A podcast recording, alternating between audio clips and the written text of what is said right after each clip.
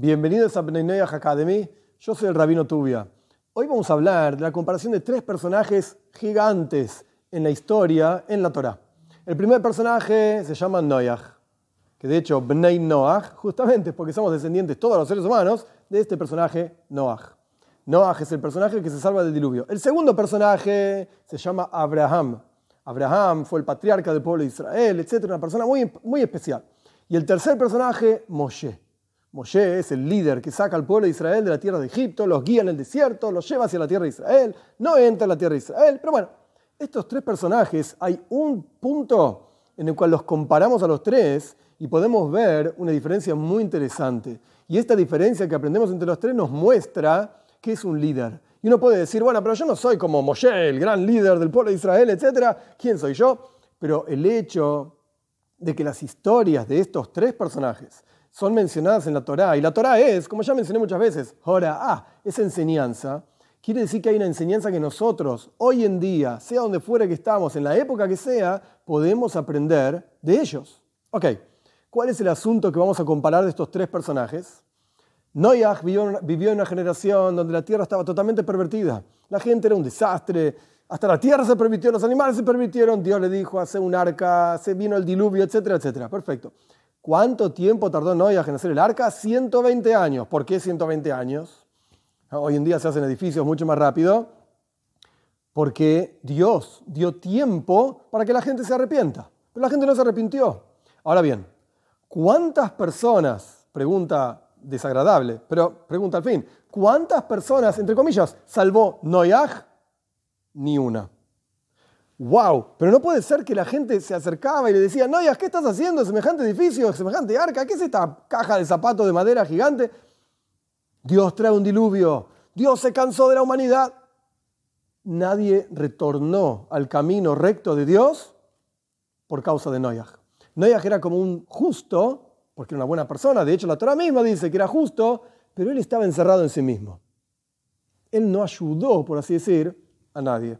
Este fue el personaje número uno. Personaje número dos, Abraham. Encontramos en la Torah una historia donde Dios destruye Sodom y Amoira, Sodoma y Gomorra. La da vuelta, sufre fuego, desastre. No quedó nada de ello.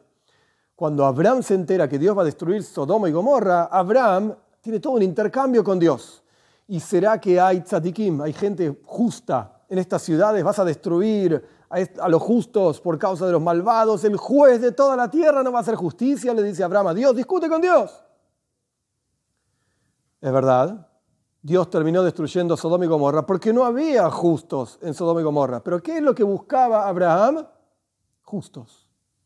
Si hay alguna persona buena, entonces hay que salvar a todos por estas personas buenas. Pero ¿sabes qué?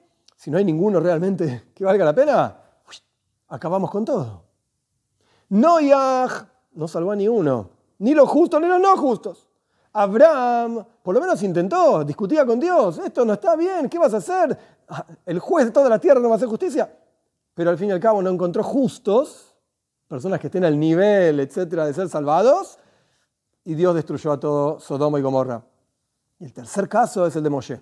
Cuando el pueblo de Israel poco tiempo después, 40 días después de recibir la Torá, ver a Dios, sea lo que fuera que vieron, escucharon los truenos, el monte Sinai humeante, Dios diciendo, yo soy Dios, tu Señor, no tendrás otros dioses, tres millones de personas parados, impresionante.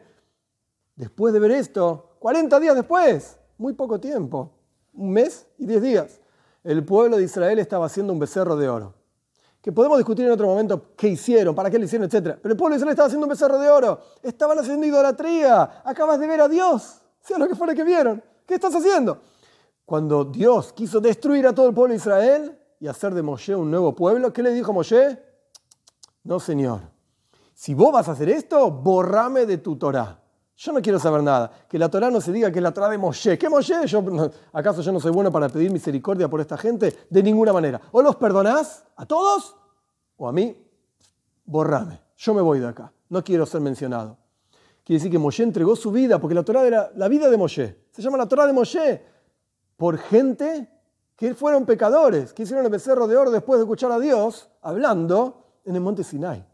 Y de acá vemos la grandeza de un verdadero líder. Un verdadero líder no está solamente por los buenos, o por los que preguntan, o por los tzadikim, los justos. Pide y se sacrifica incluso por aquellos que hicieron el mal e hicieron lo peor que podían hacer, porque la idolatría, al fin y al cabo, es como que uno está casado con una mujer y esa mujer se fue con otro. Nosotros estamos casados con Dios y nos fuimos con otra, con la idolatría. Es lo peor que podemos hacer.